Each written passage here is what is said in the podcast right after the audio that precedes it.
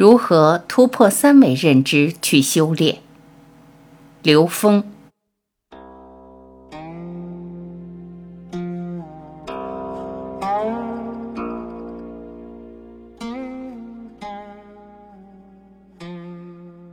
我们中国传统文化里边最宝贵的东西，就是对生命意义的一种认知。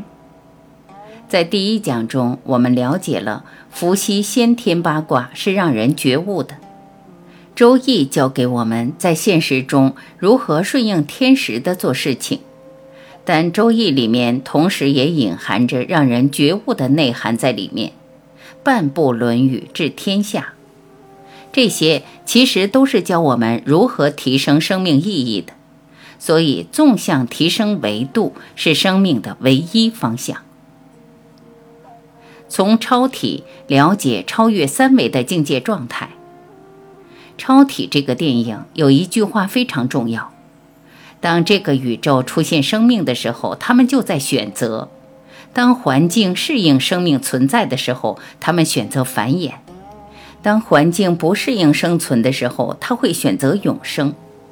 什么叫永生？到第四维，没有开始，没有结束，就没有生，没有死了。这就是永生，所以纵向提升维度是生命的唯一方向。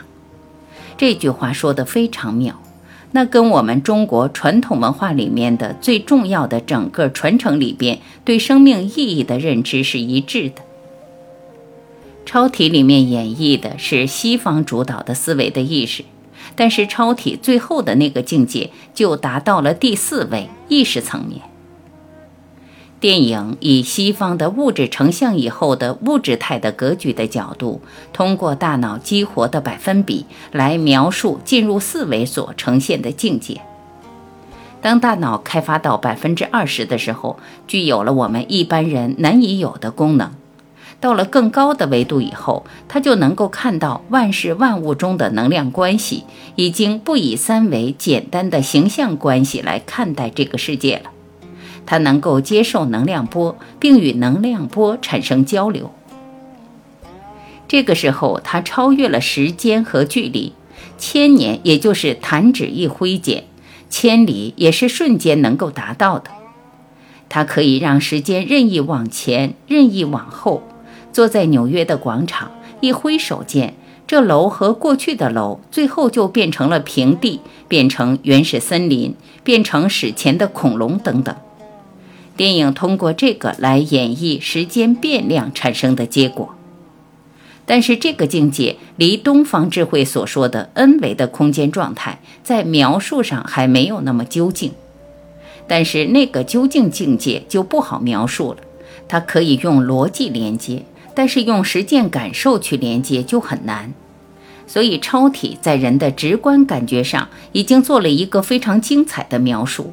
让观众看到了意识的自由度不断拓展后会呈现一种什么样的状态。最后他说：“我无处不在。”实际上的无处不在和无时不有是在 n 维空间。通过修炼，我们也可以跟高维连接。科学的逻辑是从下至上的，从三维、四维、五维一维一维往上爬。但我们东方智慧恰恰相反，是从最高的 n 维智慧 n 趋于无穷大来看整个宇宙的。东方智慧讲究的是天人合一、无上正等正觉，只有 n 为 n 趋于无穷大，才符合无上、无极、唯一。所以，东方智慧是从整体宇宙观来观察我们这个世界的，它是从上往下看的。为什么东方智慧是从上往下看，而不是从下往上看呢？因为三比无穷大等于零，四比无穷大也等于零，五比无穷大也等于零。任何有限数比无穷大，它都等于零。东方智慧的修炼方法不是知识的叠加，而正好相反，讲究的是为学日增，为道日损，损之又损，以致无欲。学是我们在三维空间有限物质空间叠加的信息，它是知识；道是进入投影源，不断进入更简单的投影源。通过修炼，最终认知到那个最简单的投影源，回归到无相境界的能量层次。